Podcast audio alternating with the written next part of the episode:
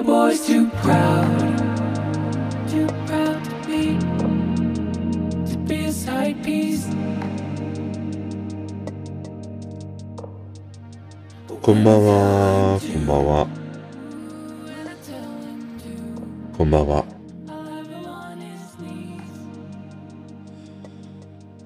あのー、5月病ですね。5月病がどんな病か知りませんが、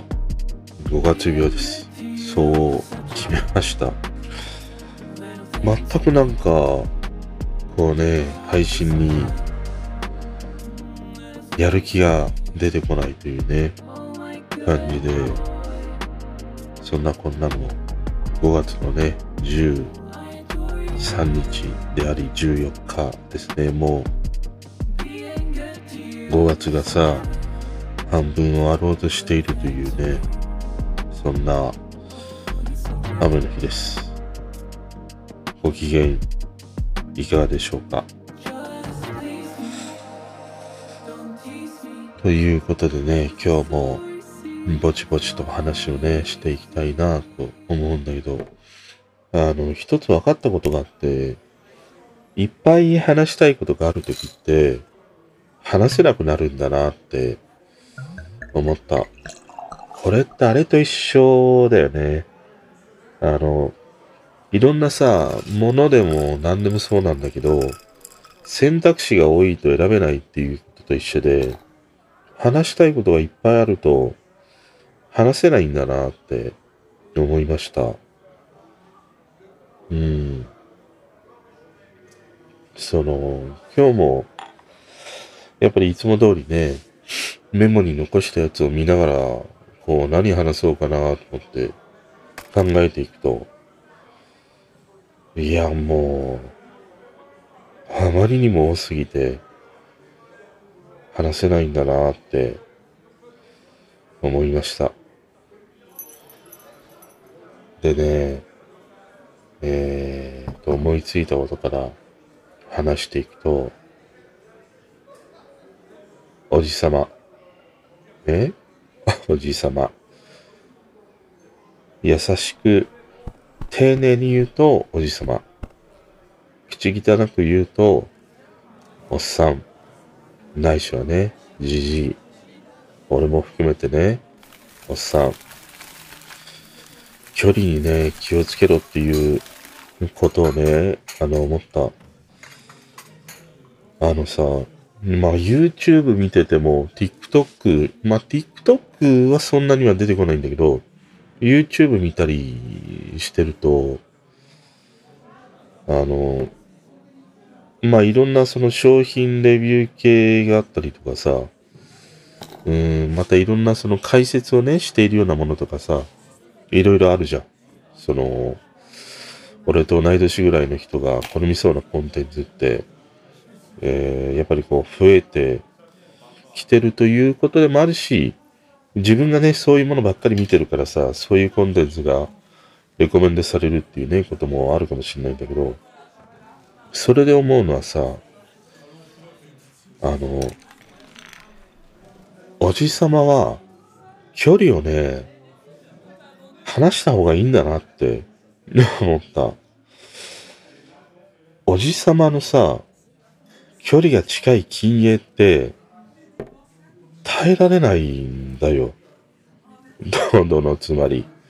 しかもそれが画面が大きくなればなるほどね。まだスマホとかの小さい画面で見る分にはいいかもしれないけどさ。まあ PC で見たり、下手したら俺、昼とか食べながらさ、そのリビングの大きなモニターというかテレビで、Google Chrome? Google Chrome だっけ？ああいう、その Amazon のね、Fire Stick みたいな、ああいうものでさ、YouTube 見ながら食べるんだけど、その、もうさ、なんか50インチとかさ、60インチぐらいのテレビに、おじさんのドアップって、もうね、ちょっと耐え、耐えられない。本当に。だってさ 大きいんだよ。いろんなところが大きく表示されるの。だからね、おじさんはやっぱり距離が大事だなって思った。で、これってすべからく、そのおじさんって距離をね、取った方がいいなと思うの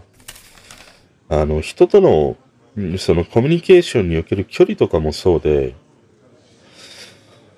あの、若い世代の人とのコミュニケーションもそうだし、同年代もそうだし、まあ、年上の人は、うーん、なんか、ちょっとね、その距離の測り方って、また違ってもいいのかなって思ったりはするんだけどね。特に同年代とか、ことね、年下の人たちとコミュニケーション取る上ではさ、もう距離はね、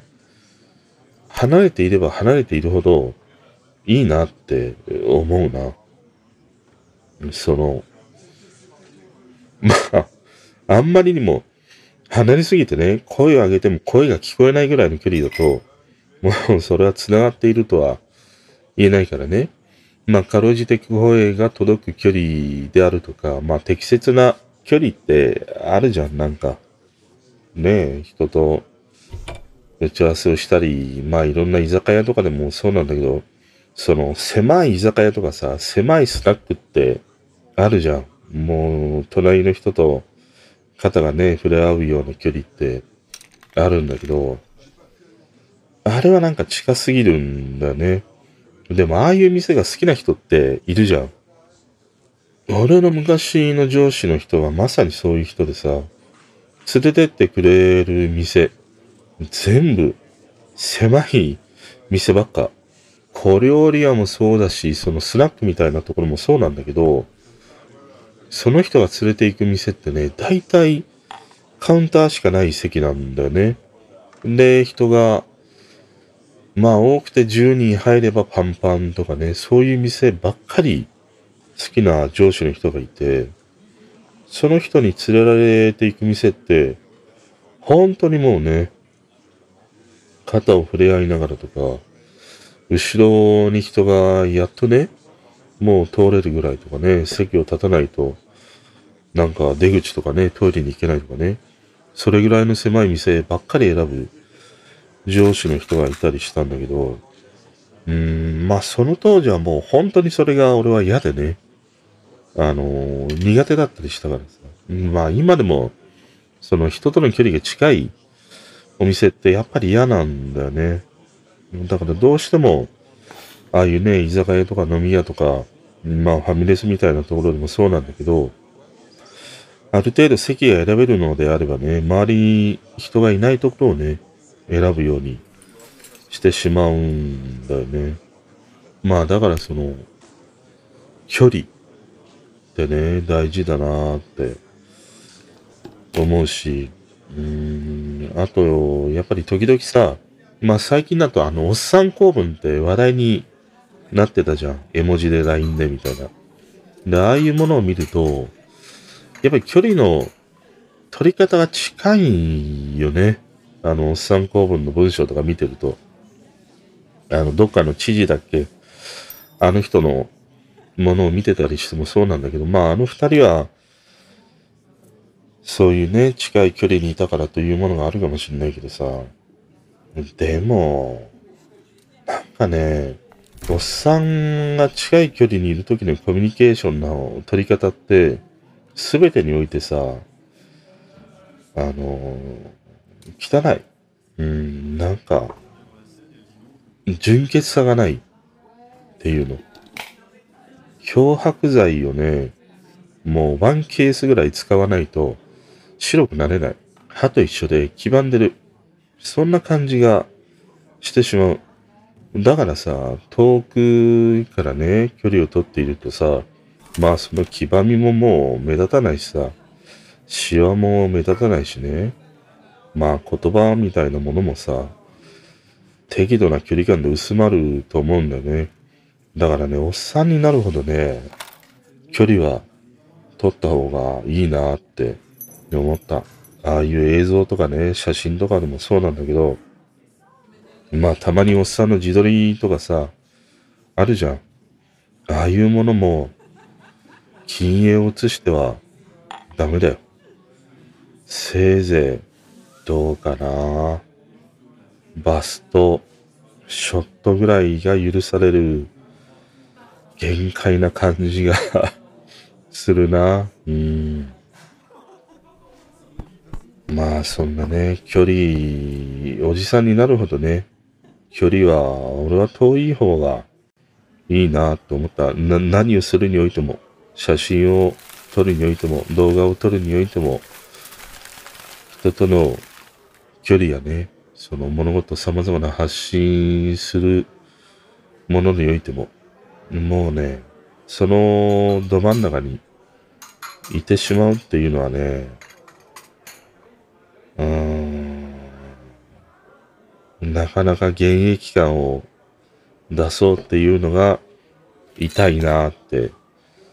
俺はね、俺はなんか思ってしまうかな。うんあとね、まあ、さっきのあの、知事つながりで言うとさ、あの、あなたがしてくれなくてもっていうね、ドラマがあって、えーと、なんか見てみたんだよ。フジテレビのドラマで、奈緒っていう女優、あと、岩田の岩ちゃん、エグザイルのね、あと、エータ、田中みな実。こういう面々が出ている、いわゆる、まあ、不倫のドラマだと思うんだけども、セックスレスが題材になっているドラマなんだよね。で、1話目、見てみたの。あの、不倫ドラマ好きだからさ。で、見てみたんだけど、うーん、俺が好きな不倫ドラマではなかったんだよね。いわゆるこれってセックスレスをね、題材にしているドラマでもあるから、うん、まあそのセックスレスから始まって、お互いのこう仲がね、こうすれ違っていくとか、そういう感じになるんじゃないかなと思うんだね。今3話、4話目ぐらいまでかな、放送してるんだけど、俺は1話目しか見てないからさ、1話目を見た感想でしかないんだけど、だから、うーん、話題にはなってたりはするんだけど、そんなに俺は、惹かれないかな。で、プロデュースとかね、演出は、昼側の人たちがね、やっているようで、原作は、これは漫画なのかな？書籍なのかな？それが原作になっているドラマだったりするんだよね。ただ見ててね、思ったのが、まあこのエータと、えー、ナオっていうね、この二人が夫婦なんだよね。で、岩田のガンちゃんと田中みな実が夫婦なんだよね。で、両方の夫婦に共通しているのが、セックスレスであるというね、話で、で、このナオと、あと岩田のガンちゃん、この二人が多分、くっついていくんじゃないかなというね、ドラマになってるんだよね。んで、なんか最近このセックスレスを取り上げている記事とかね、あとアベマでもやってたかな。割と何度かこう立て続けにさ、目にする、耳にする機会があって、うーん、このセックスレスみたいなものが今なんかね、一つドラマとかね、話題のなんかトレンドにあるのかなと思ったりはするんだけど、まあこのセックスレスがどうこうって、もう昔から言われてたりもするからね、なぜこのタイミングなのかなっていうものはあるんだけど、でも、まあ見てて思うのはさ、このセックスレスの問題って、思うのは、案外多くその語られているものって、その女性側からのね、視点のものが多いように思うんだね、ドラマにしろ。まあ、ああいう小説的なものとかね、コミック的なものとかね。あるように思うんだよね。で、一方であんまりその男性の視点で描かれているものって、全くないとは言わないけども、まあ俺が知らないだけで、あんまりこういう不倫ドラマにしろさ、映画にしろね、そういうもので男性側の視点でそのこのレスを描いているものって、あんまり目にしないなっていう、そういう印象があって、だからこのドラマを見たときにさ、このエータが、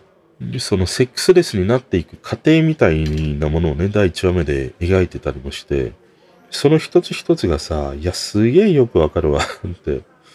思いながらね、見てたりしたんだよね。だからちょっとね、あの、偏りを持って、男視点でさ、このレスっていうものをね、あの、話してみたいなと思うんだけど、セックスレスになるっていうのって、俺はなんか、うーん、正しいことだと思ってたりしたんだよね。その同棲したり、結婚したりして、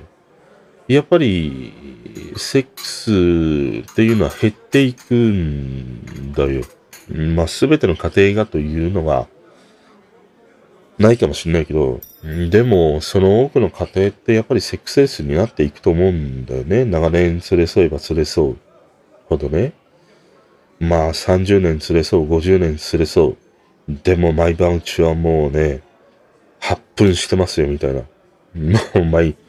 毎回もうミツバチがさ、もう蜜吸ってね、持ち帰るように、毎回もう受精してますみたいなさ。そういうね、ご家庭も、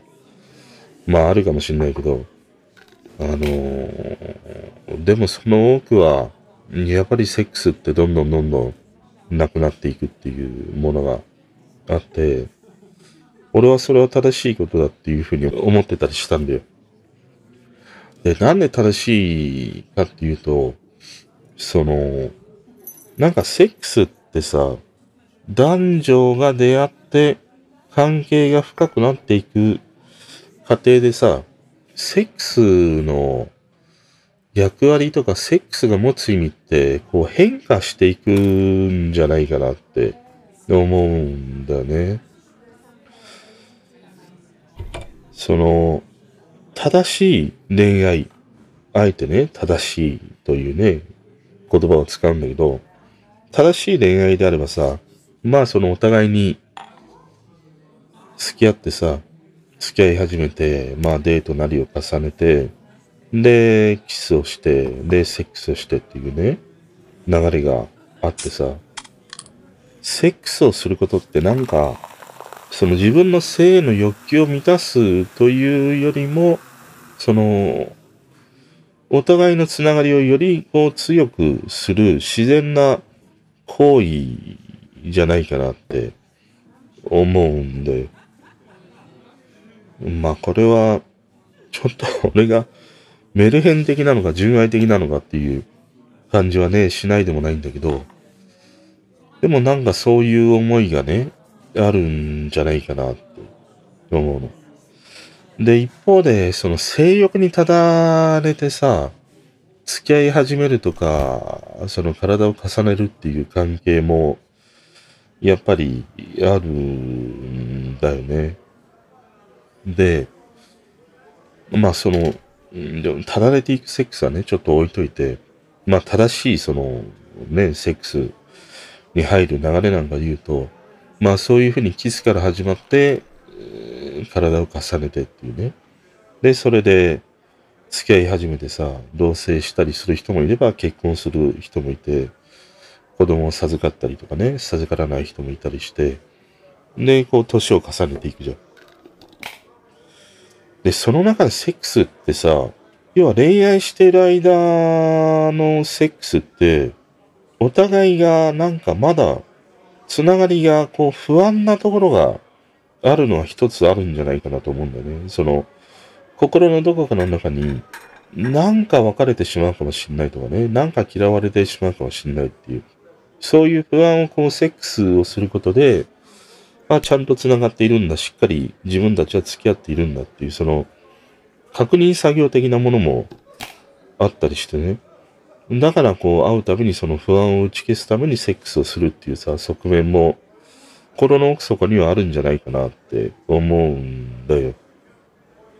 で、これが結婚をしてするとさ、まあ結婚ってね、人間が決めた仕組みでしかないからさ、いやいや、結婚すれば全てがね、その心の安定とか、二人の関係の安定を生むかっていうと、決してそうではないなとは思うんだけど、まあでも、ね、世間一般では一応結婚すると落ち着くっていうさ、二人のこの関係性になるわけじゃん。安定した関係性とか、社会的に、なんていうの、認められるみたいなさ、そういうものがあったりはするんだけど、この結婚してからのセックスって、うーん、なんて言うんだろう。様々なこうステージがやっぱりあるように思うんだね。その、子作りのためのセックスもあるし、まあ、恋愛時代のように夫婦の関係性を確認し合うセックスもあれば、うーん、また、まあ残念ではないんだけども、これも正しいなんかセックスの形だなと思うのは、性欲の解消っていうこともあると思うんだよね。まあそれがちょっと偏ってたりするとね、またそれはそれで厄介ではあるんだけど、でもその性欲の解消みたいな側面も、夫婦生活におけるセックスの役割ってあると思うんで、まあちょっと話がなかったらしいな。要はその、時間軸によって、セックスの役割っていうのがどんどんどんどん変化していく。で、結婚していくと、セックスが減っていくっていうのはさ、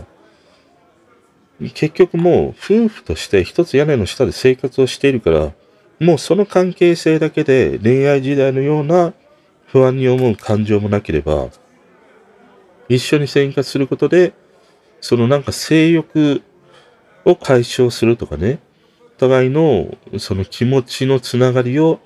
こう感じ取る、確かめ合うみたいな行為っていうのが、一緒に生活をし始めるとさ、もうそのものだけで、割とこう確認できたりとかね、落ち着いていくっていうものがあると思うんだよね。要は、そういうセックスっていう確認行為をしなくても、もう二人はしっかりと繋がっているんだっていう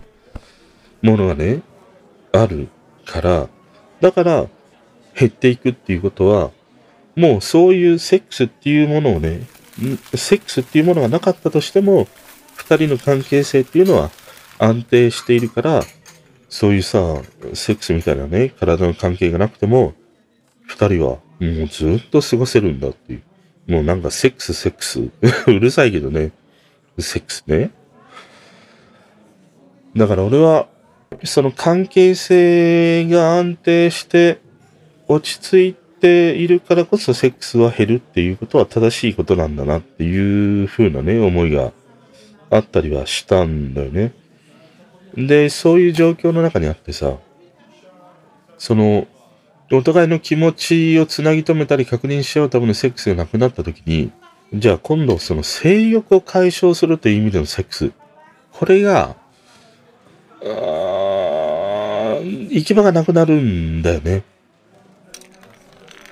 その行き場がなくなった結果、まあよくありがちなのは男は浮気をするっていうね、ものはある。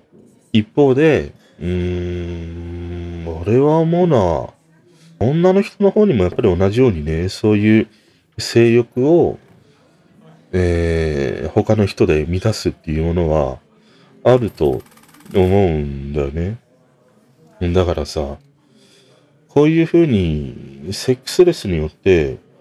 えー、性欲を解消するために他の人にこう目がいってしまうっていうことっていうのは、うん、まあ誰しにも起きることではあるんじゃないかなと思うんだよね。ただそれを本当に他の人に走ってしまうのか、それとも何度かね、自分だけで押しとどめたり押し殺して我慢したり、まあいろんなさ、ねえ、アイテムがあるじゃん。ねそういうものを駆使して、なんとか解消するっていうね、人もいるというだけで、要は、外に出てしまうか、なんとか自分の内側で耐えて解消するかっていうだけの違いで、そのなんか思いや感情、思いじゃないな。そういう性欲的な欲っていうものはさ、誰しも持ち合わせているんじゃないかなって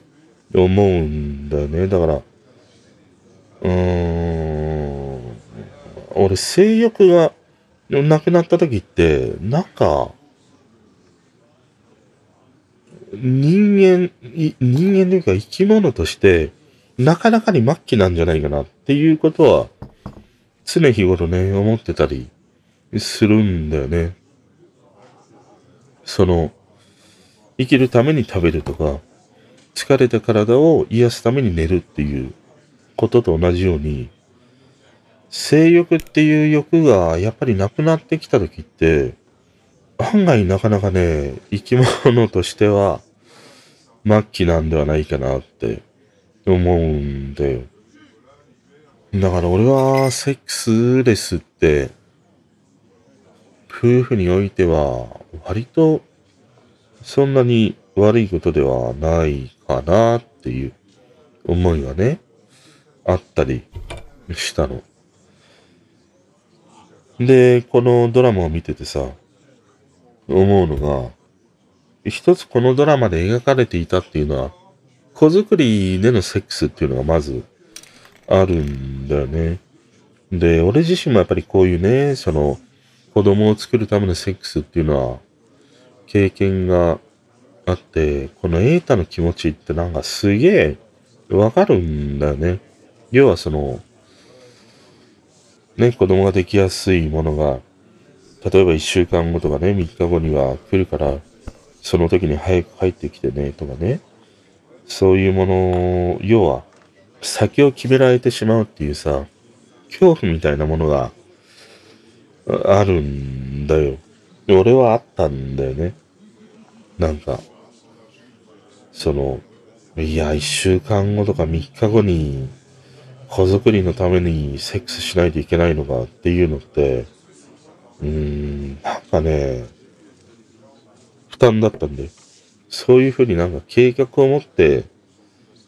する行為ではなかったからさ、それまでのセックスってね、本当に性欲の赴くままというものもあったし、もう単純に本当にね、気持ちの高ぶりがあって、そういう風になるっていうさ、ものがあってのものだから、性欲ってなんか、計画してやるものではないっていうね、ものが大前提としてあるからさ、だから3日後にとか、1週間後にっていう風に決められることって、ものすごくなんかね、負担に感じてたし、なんか恐怖に、ね、なるっていうものがあったりはしたんだよね。で、それが今回のね、このドラマの中でもさ、瑛太はそういう負担からこう逃げるようにね、奥さんである直人の約束をこう破ってみたりとか、島には自分は ED なんだよとかね、言い始めたりとかしてね、要は逃げ場を作っていくっていうさ、ことをしてたりもして、このエータの感情はね、いやなんか、わかるわ、と思って。だから、なんだろうな。きっとその女性側の視点と男側のさ、思いみたいなものって、うん、まあ一致するものもあれば、もう全然トンチンカンのお前に言ってることわからないっていうね、こともあるとは思うんだけど、うん、なかなかその子供を作るためのセックスっていう風になった時にさ、なんかね、セックスっていうさ、行為そのものがね、途端に重くなるんだよね。で、よくさ、言うのが、まあ今回の第1話目で、描かれていたのが、まあそういうその、夫であるね、瑛太の気持ちをさ、こう、高ぶらせるために、こう、普段とは違う髪型にしたり、服を着てみたり、下着をね、着てみたりっていうものが描かれてたりもして、まあよく聞くじゃん。その旦那さんをその気にさせる方法っていうのは普段とは違う下着をつけたらいいですよとか、ね、ちょっとこうムーディーでエロティックな雰囲気をね、演出したらいいですよとかって言うんだけど、あれはね、前かしだよ。本当に。どんなにね、色っぽい下着をつけてたり、どんなにね、じゃあ、すげえ俺がコスプレ好きでさ、いや、セーラームーンでしたいわとかさ、だとしたらさ、そういう服を着てね、待ち構えていたら、じゃあ盛り上がれるかっていうと、無理なんだよ。家で、同じ一つ屋根の下で住んでいる限りはね、もうなんか、違うんだよね。もう家族とか仲間とか、そういうものになっていくからさ、要はその側だけ変えたとしてもね、その、いつもすん、いつも一緒に住んでる空間で、そういうその外的な変化をしたとしてもさ、盛り上がれないんだよ、全く。だからね、あの下着を変えるとか服を変えるとかっていうのは、正直ね、そんなに効果はないよ。残念ながら。で、そういう変化をさ、ね奥さんが頑張ってやって、それを旦那が全然こう受け入れない、気づかないって言ったらさ、またなんか揉めていくじゃん。なんで私のこと見てくれないのみたいなね、ことにもなりかねないから、だったら、ああいう努力は俺は全然ね、効果がもうないわけだから、やらない方がね、いいと思う。それよりも、この第1話目のさ、割と冒頭部分にあったようなね、不意にということをね、なんなら演出したりね、仕掛けたりする方がいいと思う。何かっていうと、第1話目の冒頭で、なんか花見かなんか行ったのかな？そしたら突然雨が降ってきて、二人ともびしょ濡れになったんで、で、びしょ濡れで家に帰って、玄関でこうお互いにね、体を拭くっていうシーンが、こう、俺はなんかあそこにちょっとね、エロスを感じたりもして、まあそういう見せ方を知ってるだろうなとも思ったしね。まあそのままなんか二人でね、こう、そういう描写にね、こう、行くのかなと思ったら、そうはいかなかったっていうね。もう、あそこで、あ、この二人は、も完全にレスなんだなっていうものを、もうあの第一話目の冒頭でさ、見せているっていうね、ものがあったりはしたんだけど、でも、ああいうその不意にっていうことって、案外ね、あの、スイッチが入るんだよ。男は。ああいうなんか、お互いにびしょびしょに濡れてしまって、服がね、ピタッと張り付いている様子とか、あと一応までエータがなんかドラマかなんかで一緒に見ててね、そういうセックスのさ、シーンみたいなものがあった時に、不意になんかムラっときてね、彼女に襲いかかるっていうさ、ああいうシーンがあったりもしたんだけど、なんかね、不意に入るスイッチってあるんだよ。その不意に入るスイッチっていうものってさ、綿密に計画されたものではなくて、本当にイレギュラーで入ってくる。飛び込んできた時に、スイッチがね、入るんで。だから、ああいう突然雨に濡れてさ、不意にね、雨が降ってお互いにこうびしょ濡れで、ねえ、ああいう姿で玄関で抱き合うとかさ、ああいうものもなんかね、スイッチが入る一つにあるしさ、まあちょっとムラっとした映画とかね、ああいうちょっと色っぽいような映画ってあるじゃん。ああいうものを一緒に見ていたりして、ムラっと来てとかね。あと、よく俺、あるのは、よくあるというか、俺ね、あの、セックスレスの時に、一番結局効果があるっていうのはさ、場所を変えるっていうことだと思うんだよ。旅行に行くとか、まあ二人で食事をしたり飲みに行ったりして、いや、今日はちょっと家に帰んないでホテルに行こうかとかね、そういうことでもいいんだけど、この場所を変えるっていうのがね、一番大きいよ。効果としては大きかったりした。だから、やっぱりいつも一緒に住んでいる部屋で、どんなになんかね、そういう雰囲気を出したとしても、なかなかスイッチってね、入りにくいんだよね。それを一番効果的にできるのが、やっぱり場所を変えるっていうことがね、大きかったりした。で、特にね、旅行なんかで言うと、もう遠ければ、遠いほどいいよ。家から遠いのと比例するように、なんかムラムラしてくるね、ものは、ビューンとね、上がっていく。だから海外とか行くと、もうすんごいもん、なんか元気だったもん。なんかいろいろ元気だったもん。多分ね、海外とかだと、もう二人でなんとか、で様々にね、困難があった時に、もう乗り越えるしかないわけじゃん、二人でしか。だから、そういうなんかお互いを必要とする、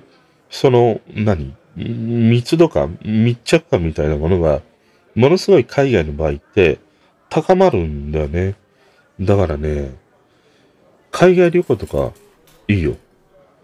家の近所じゃダメ。あの、今日はちょっとスーパー銭湯で泊まっちゃいましょうかって いうぐらいじゃダメ。家から車でなんか10分走らせたスーパー銭湯で今日は泊まっちゃいましょうかっていうのは、あまりにもちょっと日常すぎてね、それじゃダメなんだよね。だからまあ場所を変えるっていうのがね、一番ね、セックスレスにおいてはいいよね。だからこのあなたがしてくれなくてもっていうタイトルがさ、まあなかなかに思わせぶりだしキャッチーでうまいなっていうふうには思ったりはしたね。うん。ただこういう感じで描いていく不倫ドラマってあんま好きじゃないんだよね。その、セックスレスで他の人になんか求めるとかね。あとこういう不倫ドラマに多いのがさ、愛憎劇みたいなものだよね。その、えー、浮気された奥さんの方が、もうすごいなんか狂気に走るとか、また逆もあるよね。旦那、旦那さんの方がっていうものもあるんだけど、不倫ドラマの愛憎劇って、俺はあんまり好きじゃないんだよね。だから、うん、まあこのあなたがしてくれなくてもは、もう、なんか、見ないかな。見、見ないというかもう1話でいいかなっていう感じはしてるかな。まあよっぽどなんかまた話題にね、上がってきたり、まあ今でも割とね、毎日毎日あの、様々なネットニュースや、あの、トレンドみたいなものにさ、上がってきたりはするから、人気なドラマではあるし、あと TVer のランキングなんかで見てると、これ1位だったりもするぐらいね、見れ、見られているドラマでもあるからね、楽しまれているんだけど、あんまり俺のツボでは、なかったかな。ただなんか、このレスになっていく男の心情みたいなものはね、いや、ものすごいわかるわっていう。また同時に、多分女性は女性の方で同じような思いがあると思うんだね。女性視点で見た時にも、あこういう一つ一つのエータの、その、行為によってね、気持ちがこう冷めていく、慣れていくっていうものがね、同様にあるんじゃないかなと思って。それぞれの、その、女性視点、男性視点で、レスになっていくものを描いているからさ、お互いに男性が見ても女性が見ても楽しめる、共感できるっていうね、ものがあるドラマじゃないかなって思いましたね。うん。そんな中にあってね、大当たりのドラマをね、見つけてしまいました。TVer でさ、まあ、いろいろ見てみようと思って。で、TVer って俺あんまり TVer でさ、ドラマ見ることってなかったんだよね。自分で取りだめたレコーダーで見るっていうことが多かったりしたんだけど、あの、この前 TVer でドラマ見てみようと思うと、TVer ってすごい進化してるのね。一番なんかいいなと思ったのが、ドラマをさ、まあ1話から3話とか放送しているやつがあって、その1話から3話目までを10分ぐらいのさ、ダイジェストにしてまとめてくれてるんだよね。あれはすんごいいいなと思った。だから、全部見なくてもさ、10分ぐらいの尺で1話から3話目ぐらいまでをさ、簡単に把握できるんだよね。で、あれをきっかけに、じゃあ4話目以降見るとかさ、できるし、また1話目からね、見始めてみようっていう気にもなれたしさ、あの、まとめているのはね、ものすごくいいなっていうのと、あとね、やっぱり倍速視聴ができるというのがね、大きい。あの、Fire Stick とか、Google の TVer のアプリだと多分できないんだよね。パソコンとかスマホとかタブレットのアプリで見る分には、倍速視聴っていうか、最高が1.75倍速だったかな。その倍速視聴ができるんだよね。だから、あんまりその、ね、じっくり見てみようっていう感じではないからさ、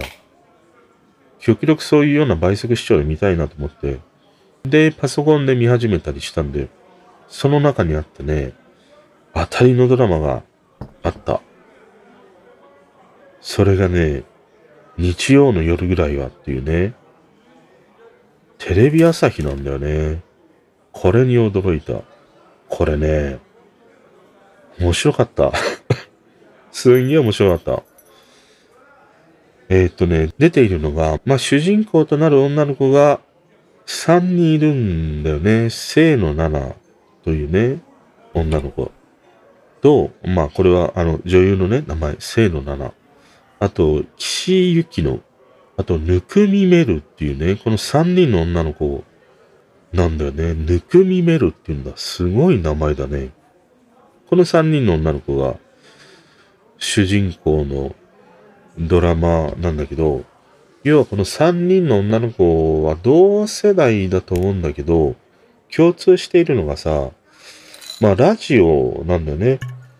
エレキコミックのラジオを3人とも聞いていて、それでこの3人が繋がっていくっていうね、ストーリーになってたりするんだよ。ただこの3人の女の子たちって、それぞれにこう家庭にいろんな事情があったりしてね、この一番、まあ主人公となるのかな、清野奈々。彼女の家はさ、お母さんが涌井絵美なんだけど、あの階段から落ちてしまってね、車椅子の生活なんだよね。で、このぬくみメルという彼女の家はお母さんが宮本信子なんだよ。いや、宮本信子出てるんだと思って。この人も上手いからね。演技がめちゃくちゃ上手いからね。まあ、田舎でこのおばあちゃんとね、二人暮らしでっていうものがあって、この宮本信子がさ、まあなんかご近所をさ、いつもなんか双眼鏡で覗いているというね、おばあちゃんなの。で、もう一人のこの岸井ゆきのという彼女は、まあ、タクシーの運転手をしてるんだけど、また家庭にね、いろいろ事情があるというもののようで、要はなかなか、この日常が、を満たされていないというか、まあ日常が退屈なんだよね。なんかある種こう、様々な楽しみや娯楽や未来みたいなものを諦めている3人という感じなんだね。要は毎毎日がもう退屈。毎日がもうハッピーじゃないというね、この3人。なんだね。で、この3人が、このエレキコミックのね、ラジオで、まあなんかバスでツアーに行くみたいな、旅行に行くっていうね、そういう企画があって、で、そのバスのね、ツアーでこの3人が出会うというストーリーなんだけど、あの、何気なく見たのが、まあ一番は、一つはやっぱりラジオっていうのが、あの、正直大きかったりした。まあこういうふうに自分自身も配信をしてるからさ、まあなんかこういうラジオで、あこういうふうに人が繋がったり、こういうイベントがあって、みんなでね、そういうリスナーの人たちとリアルで繋がっていくとかね、イベントがあるっていうのは、ああ、いいなってね、思ったりもしながら見てて、このラジオで繋がってるっていうところが、なんかいいなっていうふうに思ったのが一つと、もう一つはね、まあ第1話目、第2話目までなんだけど、この3人が3人ともさ、なかなかになんか幸せじゃないんだよね。この感じが今の自分ともさ、リンクしてるところがあって、妙になんか共感してしまったりしたんで、ちょうどこの間さ、親戚のあんちゃんと話をしてて、まあそのあんちゃんは、まあ今の政治とかね、ようすごい憂いてるんだよね。だからいきなり開口一番さ、いや、この間のあの、岸田首相の、とかさ、いや、国はもうなんかおかしくなっちゃってるよな、とかさ、そんな話をし始めたりしたんで。で、俺はそれを聞いてて、うん、うん、うん、みたいな。まあよくそのツイッターとかね、こういうネットに溢れている、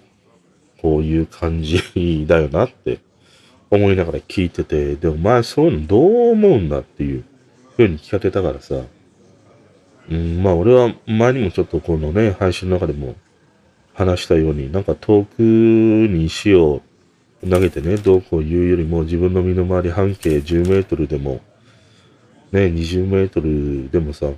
自分のその身近な人たちに目を向けて、そういう人たちと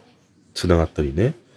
コミュニケーション取ったり、こう、手を差し伸べてみたりっていうことこそがなんか大事だっていうふうに思うし、そんな遠くに石を投げてでも変わらないんだか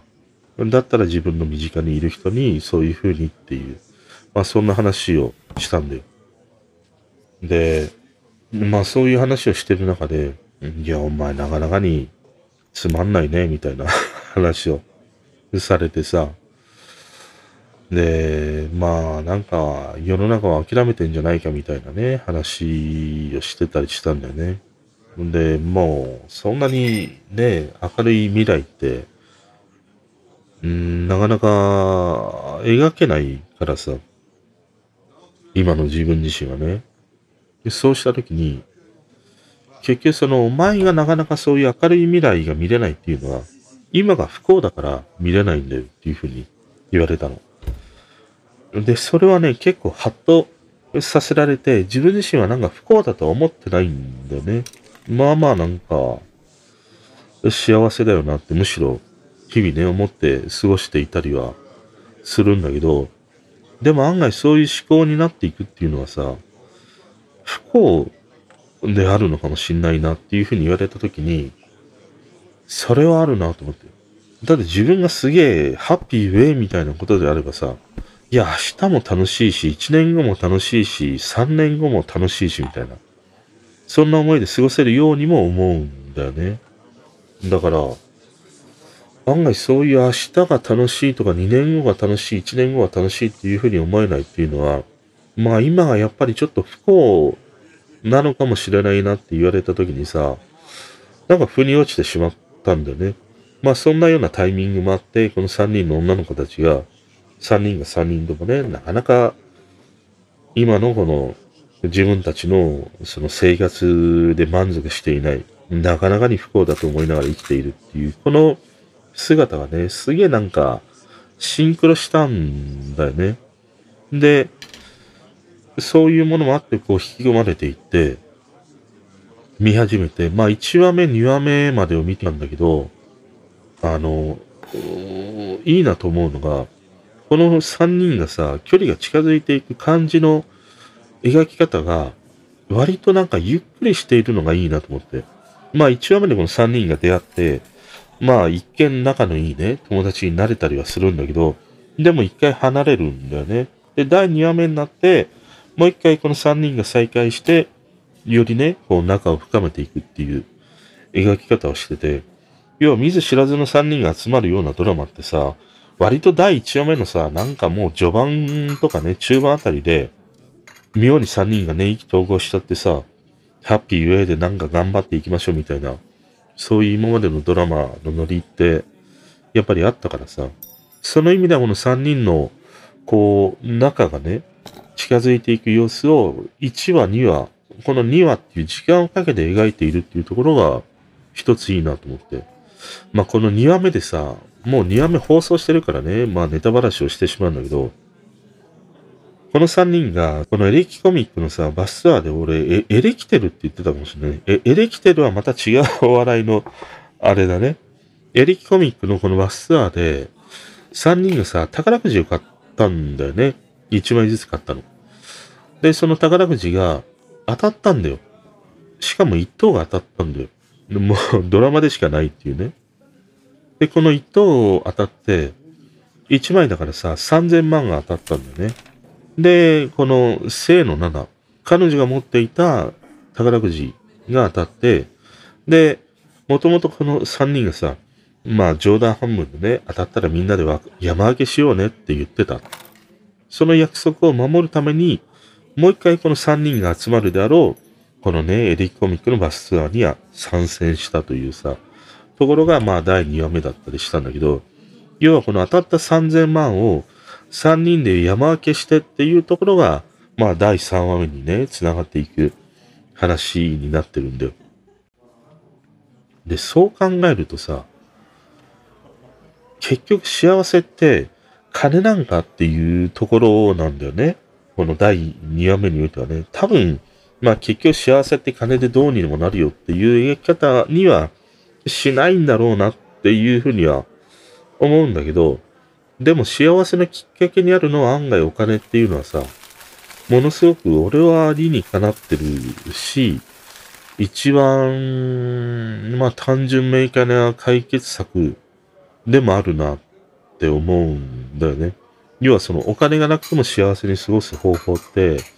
いろんな本があったりとか、いろんなそのインフルエンサー的なね、人が発信していたりもするんだけど、でもね、これだけ俗物にまみれている、今のね、この現代において、お金を持たないでも幸せになれるみたいな発想って、あ一つはなんかもう諦めているか、それとももう世を達観しているかっていうね、二つの思いぐらいしかなくて、案外俺は諦めた結果そういう場所に行き着いたっていう人の方がはるかに多いんじゃないかなっていうふうに思うんで、だからああいうなんか前澤さんがさ、金のばらまきをしてるっていうのは、あれはいろんなその見方があるんだけど、でも案外その、人を幸せにするきっかけがね、お金にあるとするならばさ、あの前澤さんのああいうやっていることって、俺は案外、うーん、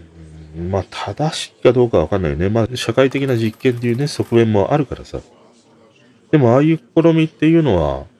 俺はなんか面白いなっていうふうに思ってね、見てたりはするんだよね。まあその検証がね、これからなされていくと思うからさ。あともう一つあの、ひろゆきがね、よく口にしてるのが、まあなかなかね、生活できなければ生活保護申請したらいいとかさ、そういう話もしてるんだけど、結局その、生活の安定とかね、気持ちの安定っていうのは、案外そういうお金によってね、安定したり、またなんか新たなスタートが切れるっていうことは、実際にあるよなっていうふうに思いながら見てて、まあ今回のこの日曜の夜ぐらいはっていうのがさ、まあその、ね、これからどういうふうになっていくかっていうのはあるんだけど、もうなんか、普段の自分の未来や生活を諦めている3人が、この宝くじにね、当たったことで、どんな風にこう変わっていくのかっていうね、それをこう見ていきたいなと思うね。面白いドラマだったりしましたね。でね、いや、面白いなと思って見たらね、脚本が岡田義和なんだよ。それは、まあ面白くなるわっていう。岡田義和って、えっ、と、若者のすべてとかさ、あと、ドクとかね、俺が大好きなビーチボーイズとかさ、あとアンティークとかね、あそこら辺を書いた脚本家なんだよね。だから、ああ、そうか、と思いながらね、納得はしたんだけど、もう一つね、俺大きかったのが、これさ、テレ朝なんだよね。これが一番驚いたかな。うん、なんか俺、前にもちょっと話したけど、テレ朝のドラマって、入りやすい、わかりやすさとかね、完全懲悪的なものがあるっていうのかな。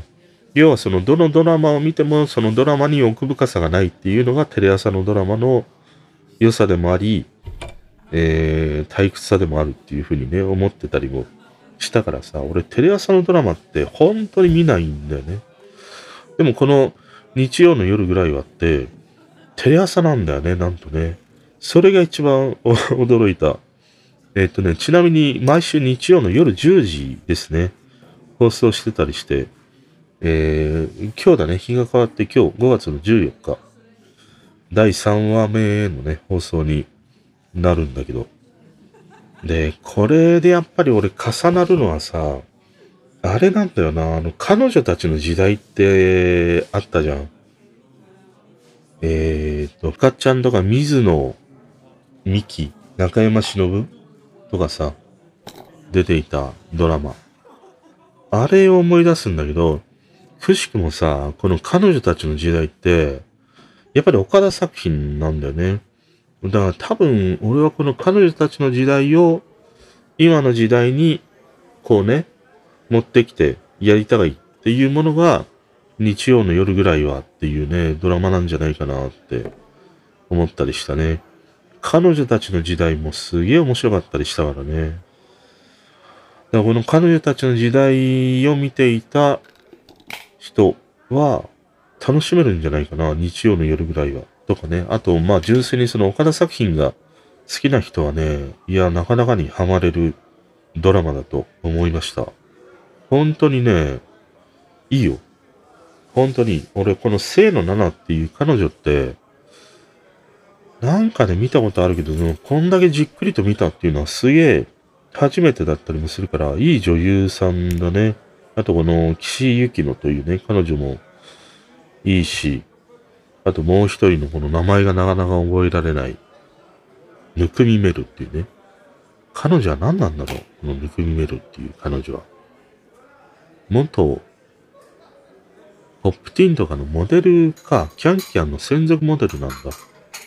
あとね、このドラマって脇を固める夫人が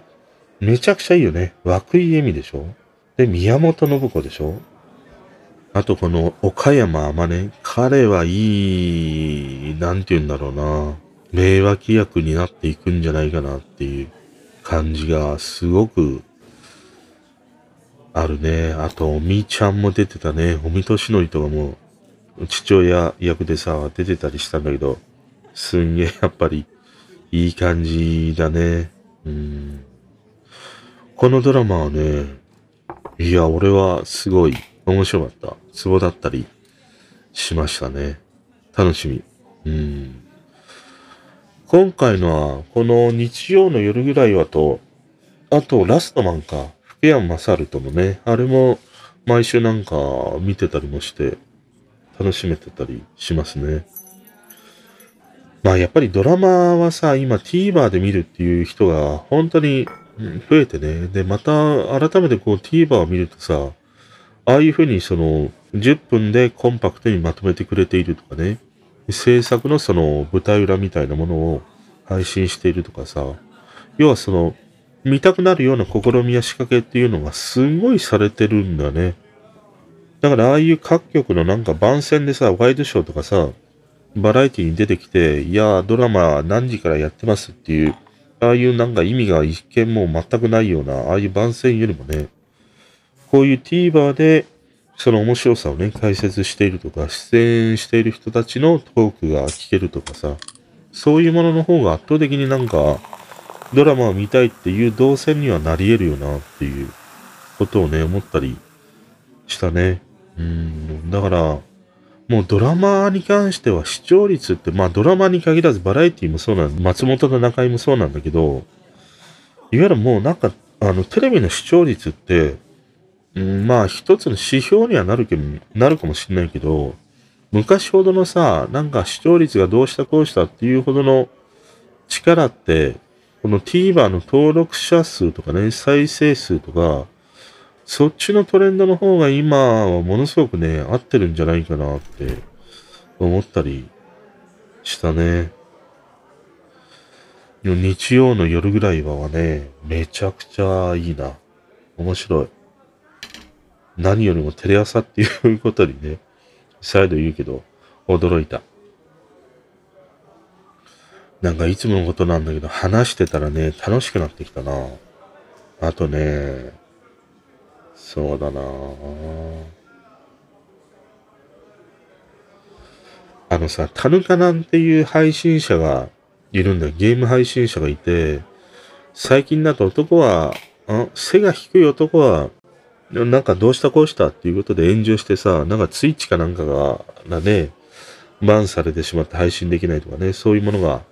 話題になってたりもして、どっかのゲームチームがなんか所属してたのかな？それでなんか辞めたとか辞めないとかっていうので、話題になっていたさ、このタヌカナっていうさ、ゲーム配信者の女の子がいるんだけど、たまたまさ、YouTube で彼女の切り抜きがレコメンドされて見てみたりしたんだけど、あの、面白いね。すごい。タヌカナ。侮れないと思った。相当、相当面白いよ。うん。俺全然知らなくてさ、その話題だけは知ってたりしたんだけど、見たことか一度もなかったからさ、その切り抜き動画で彼女が話しているものをいくつかね、アップされてたのを見たんだけど、すごい面白いね。いわゆる、あの、まあ割とその、昔のニコ生とかね、ああいうところにいた女性配信者な感じ。だ俺にとっては懐かしい感じだね。まあすごい、なんていうの？強いんだよ。発言が強いというのかな。割といろんなものに切り込んでいくっていうね、感じもあったりもするし、まあ自分のその考え方みたいなものをしっかりと持っているし、口は立つしね。うん、なんか、まあ顔出しをして配信をしているんだけど、そういうなんか、まあビジュアル的なものとかね、そういうものも含めて、いや、これは確かになんか人気になるのはなんかわかるなと思った。まあ確かに炎上するようなね、発言っていうものは、ああったかもしんないけど、それって、まあ今のこういうね、様々なコンプラとかそういう波にはなかなかはまらないというね、感じがあるね。ただ、まあ昔からニコ生とかね、ああいうものを見ていた人からすると、いや、すんげえ、いや、歯に絹着せるみたいなところはね、面白いなっていう配信者だったりしますね。まあ今どこで配信してるのかはね、ちょっとわからないけれど、まあ彼女がゲームをやっていて、そのゲームをやっている配信は、あんまり俺は見る気はしないんだけどね、彼女がなんかどっかで雑談をしてたりとか、ああいう切り抜きでもいいんだけど、やってたりしたらね、ちょっと見てみたいなって思った。その意味でね、ちょうどこの間先週かなんかさ、すんげえ俺昔から見ている配信者の人、ニコ生時代から見ている配信者の、えー、女の子ばっかなんで、女の子ばっかでね、見てるんじゃないかっていうね、トトンつまりお前もそうなのかっていうことかもしんないけど、たまたまさ、もうニコ生時代から見ている配信者ってもう今ニコ生でやっていなくて、みんないろんなところで配信してるんだよね。その3人の女の子が、同じような時間にさ、配信をね、し始めたの。一人はツイッチで、一人は FC2 で、一人はニコ生だったかな。同じ時間帯によく見ていたその女性配信者が重なったんだよね。で、もう大忙しでさ、窓ね、3層にして見てたりしたんだけど、やっぱさ、面白いな。ああ。まあ今、最近出ている配信者の人でもね、こういうタヌカナみたいな面白い配信者って多分いるとは思うんだけど、でも今のこういう配信している人って、一番先にさ、もう全員が全員お金なんだよね。配信が好きというよりも、金を稼ぎたいっていうさ、配信者ばっかで、特に女の子の配信者って、金を稼ぎたいからさ、いや、なんか胸を強調してみたりとかね、なんかこう可愛く見せたりとかさ、してる配信で、話とかさ、クソの面白くもないんだよ。もう聞いててね、もう秒で閉じたくなるっていうね、配信者がもう圧倒的なんだよ。だからもう全然ね、最近って、その新しい、そういう、特にね、女の子の配信って、もう見ないし、探す気にもなれないんだよね。たださ、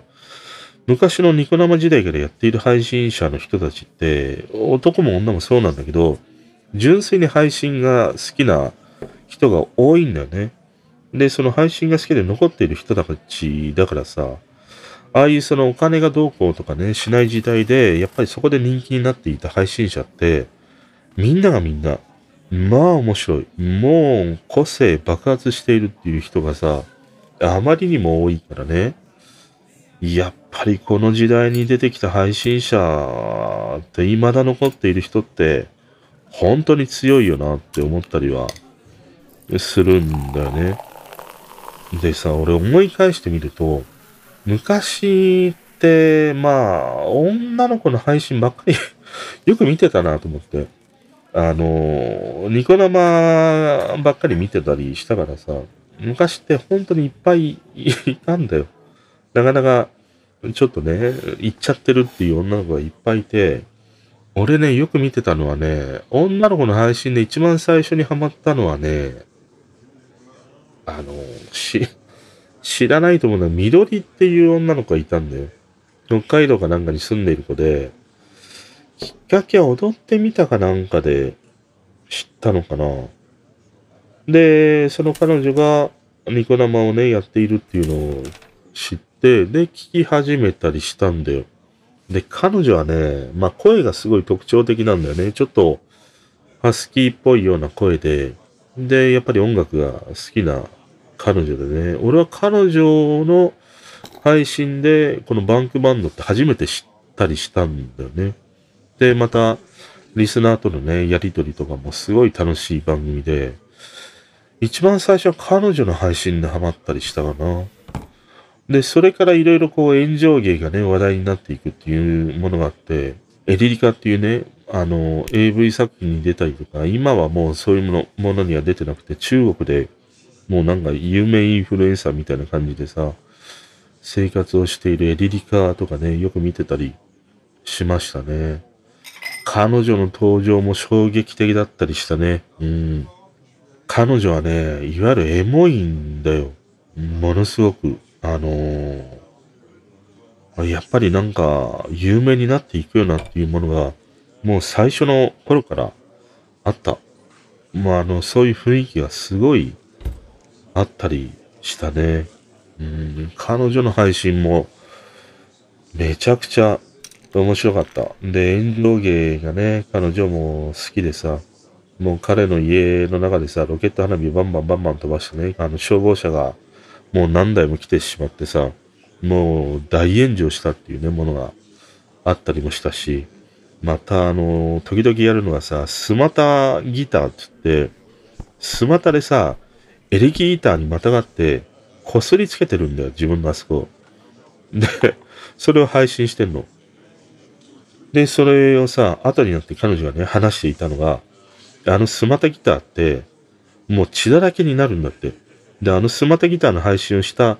後は、すぐに産婦人科に行って治療してもらわないとダメだったっていうのはね、話してたりもして、要はそこまでのことを、まあ、見ている人を楽しませるためにやるんだろうね。そういうエリリカとかね、あとエミっていう彼女がいて、彼女の配信も面白かったね。一番最初に見たのがね、なんか実家から脱出するんだみたいな配信をしてたの。で、当時ってあんまりその外配信って珍しくて、彼女がね、ちょうど上京するとき新幹線かなんかの中でさ、配信を始めたんだよ。で、新幹線の中で、暴れてるんだよね。そういう配信をしてたりとか、あと一番笑ったのが、あの、スタンガンあるじゃん。あれ、あれを試しますっていう配信をしてたの。で、自分自身にさ、腹がなんかにスタンガン当てて、ビビって言って、気絶するまでをね、配信してるっていうね、やっぱりまあ当時は気違い配信って言われてたりはしたんだけど、見てたりしましたね。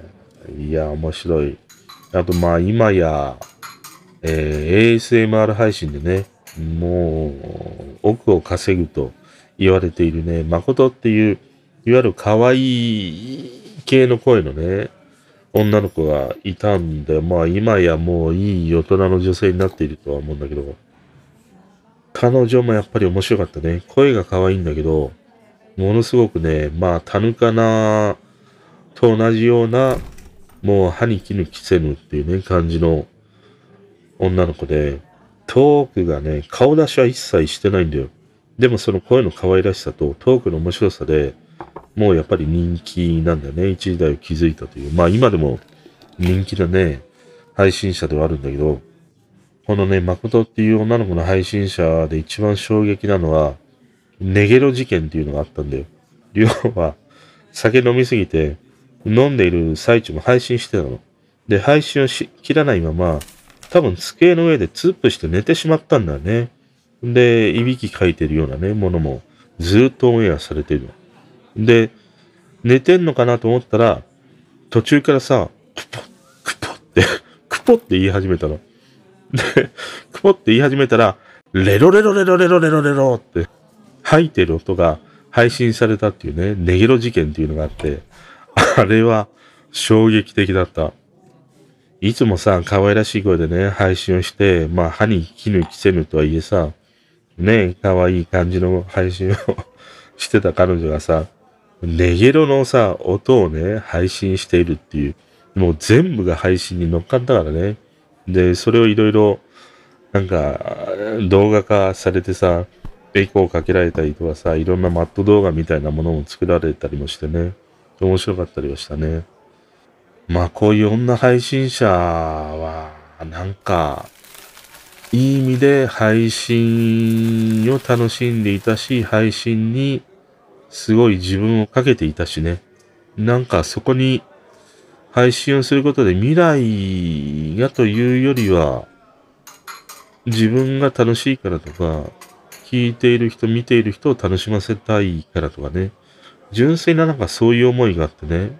配信をしてたなと思って。で、それは男の配信者の人もそうでさ、そういうものに溢れていたなって、ちょっと懐かしくなりましたね。タヌカナの配信を見ててね。その感じを思い出したりもした。あと、あの、配信で言うとね、やっぱり、あの、うなちゃんマンって言ってさ、あのー、亡くなってしまったんだね。ちょうど一週間ぐらい前かな。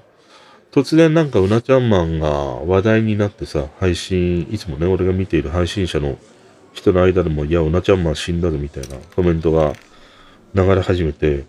で、どうもそれが本当らしいということでさ、まあいろんな話がね、その時に出てきたりはしたんだよね。要はその、亡くなってから20日間ぐらい、まあ自宅にね、放置されたままで、もうなかなかなその遺体がね、傷んだ状態で発見されて、大変だったみたいなものがあったりとかしてね。まあそれも今、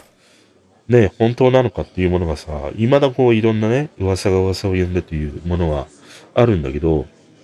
ただまあそのうなちゃんマンが亡くなったっていうのはどうも本当らしいということでさ。で、いや、なかなか、ちょっとね、ショックだったりしたね。まあ、うなちゃんマンの配信って、俺は立川のプリマベーラっていうさ、マンションからなかなかにいい感じのマンションでね、配信していた時代から見ててさ、まあ、ブルドッグ、フレンチブルの部長っていうね、ブルと一緒に配信をしているっていう感じで、まあ、ニコ生のご意見番的な感じだったりしたんだよ。でも、晩年は、大阪に引っ越して、まあ、なかなかにこう、生活に困るほどね、困窮しているというものがあったり、また脳梗塞の兆候なのかも言葉が出ないんだよね。で、そういう状態ながらも配信をしてたりもして、最近は俺あんまり見てなかったりしたんだよ。ただ YouTube でさ、まとめ動画みたいなものがあったりとかね、編集されているものがあって、それだけはまあ見てたりはしたからさ、今どういう状況かっていうのは把握してたりはしたんだけど、でもあのうなちゃんマンがね、そういう風に亡くなってしまって、まあ20日間ね、その遺体も発見されずに一人でその部屋にずっとね、いたっていうのがもし本当だとしたらさ、いや、あまりにもなんか、切ないなっていうふうに思って、なんか自分自身もなんか、傍観者だったかなとかね、そんなことを思ったりもしてさ、ちょっとあまりにもね、こういうさ、ニコ生での雑談界隈でね、俺がかつて見てきた人たちがさ、次々にこう亡くなっていくんだね。それがこうなんか2、3年あまりにも続きすぎてね。うん。ちょっと寂しい限りだなと思って。で、で、俺自身がやっぱりこういうユーザーの配信を見て、なんだかんだ大きく影響を受けたのって、やっぱりうなちゃんマンだったりするんだよね、振り返ってみるとね。うなちゃんマンの雑談が好きでさ、だから雑談を好きになったり、今こうやって自分自身が雑談でね、配信しているっていうのも、やっぱり、あのね、彼の影響ってあるんだよね。その雑談の面白さをさ、毎日こう見せてくれていたりもしたからね。だから、案外こう大きくね、影響している人がそういうふうに亡くなってしまうっていうのは本当に寂しい限りでね、また、本当にエンターテイナーだったりしたからね、まあ炎上系の配信者ではあるしさ、まあ業、威力業務妨害かな？楽しいぞ、楽しいぞ、配信されたらネタになるみたいなさ。ね、カニダンスが有名だったりとかね。あと海外でも有名になったのが、あの部長っていうフレンチブルがさ、うなちゃんマンの脇の匂いを嗅いでね、失神していくっていうさ、あの動画がね、海外でもね、話題になったり。あと衝撃は、まあマンションをバールでぶったたかれるっていうね、衝撃の配信がね、あったりもして、懐かしいんだけど、まあ、大体見てきたもんな。うん。本当に、その、雑談の楽しさとか、またいろいろ、彼はね、幅広い趣味があったりもしたからね、いろんな趣味の話とか、またまあ、不可視も多い人だったりしたんだよ。はったりがすごいっていうね、人でもあったりして、まあそういうものも、彼としては、見ている人を楽しめ、楽しませるね、一つの演出でありさ、キャラ作りをしてたりしたんじゃないかなとかね、思ったりはして、要はそういう人気配信者の人がさ、最後のこの晩年が、そういうふうにね、生活に困るほど困窮していてね、しかもそういうふうにね、脳の障害が出るほど言葉が出ないという状況のものでさ、配信していたとしても、見ている、俺も含めてね、リスナーっていうのは、そこにね、こう手を差し伸べなかったっていうのはさ、なんか、ただの傍観者でね、同じような感じで排除していたに過ぎないよなとかね、なんかそういう思いもあったりもしてね、ちょっとうなちゃんマンの死というものは、俺はすごいね、考えさせられるものがあったりしたんだね。だから、まあこういうユーザー配信ってすごい手軽にできてさ、いろんな人が配信を始めたりして、またそういう配信者の人にハマるっていうこともね、あるんだけど、ああいうものもさ、やっぱり人と人との出会いと同じようにさ、やっぱり自分がすごいハマる配信者の人の人と出会った時って、あの、極力なんかね、見逃さないようにはしたいなって思うんだよね。結局、芸能人ではないからさ、もう気分次第でね、もうやめたくなったらやめてしまうし、まあいろいろその、ね、炎上したり、見バレしたらね、やめちゃうっていう人も多いからね。だから本当にそういう自分がいいなとかね、楽しめるなっていう、そういう配信者の人と出会った時っていうのは、それは永遠ではないからね、やがてやっぱり終わりが来るからさ、そういう切なな時間っていうのはね、あのー、楽しみたいなとかね、思ったりは改めてしたりしたな。まあ、配信ね、ユーザー配信は好きだな。相変わらず好きだね。好きだし、やっぱり相変わらず雑談系の配信が好きで、そういうのばっかり未だ見てたりするもんね。あんまり、なんか、新たな雑談配信者っていうよりは、もうニコ生時代から見ている人を未だ見続けているっていうね。もうこの至ってね、なんか冒険心がないというのかな、開拓心がないというね。ものがあるね。うん。という感じかな。あと、昨日あの LINE のくちゃの方にもちょっとつぶやいたんだけど、あのさ、マッチっていう飲み物あるじゃん。あれは何なんだろう。清涼飲料水だよね、いわゆるね。マッチってあの黄色い飲み物。オロナミン C みたいなさ、ああいう色した。あれがあって。俺さ、あの、マッチのデザインって、いつ見てもさ、いや、なんかダサいなと思ってたの。あのなんかロゴの感じとか、あの水色と黄色の感じとかさ、またあれ、クリアなペットボトルに入ってるから、あのマッチの黄色色がね、前面に出てるんで、で、ああいう黄色い飲料って、例えばオロナミン C とかさ、えー、なんだっけ、なんかデカビタとかあるじゃん。ああいうものって、極力中のあの黄色い、なんていう色って見せないんだよね。だから、中の飲料が見えないようなさ、瓶の色にしてたりとかね、ペットボトルの色にしてるんだけど、あのマッチって黄色を前面に出してるんで、で、あの黄色っていうまず色がさ、もう明らかになんか体に良さそうじゃないじゃん。全然。このさ、コンビニに行ったらもう炭酸飲料全然売っていないね、このご時世になってさ、お茶や水だって言われてる時代に、あの体に悪そうな黄色い色をね、前面に出している、あのなんかペットボトルの透明さとかさ、あのなんかパッケージのフィルムのね、淡いブルーとかさ、ロゴの感じとかさ、いや、すんげえデザインダサいなと思ってずっと見てたりしたの。で、あれさ、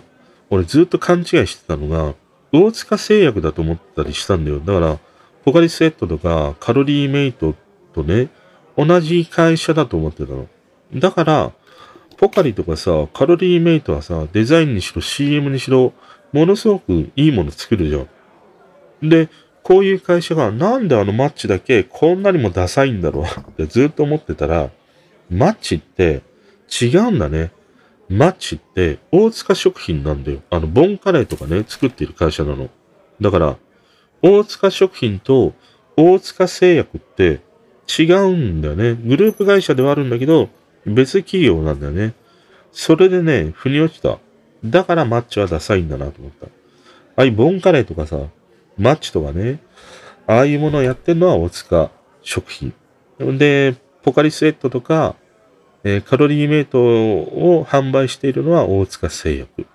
というね、違いがあるというものをね、知りました。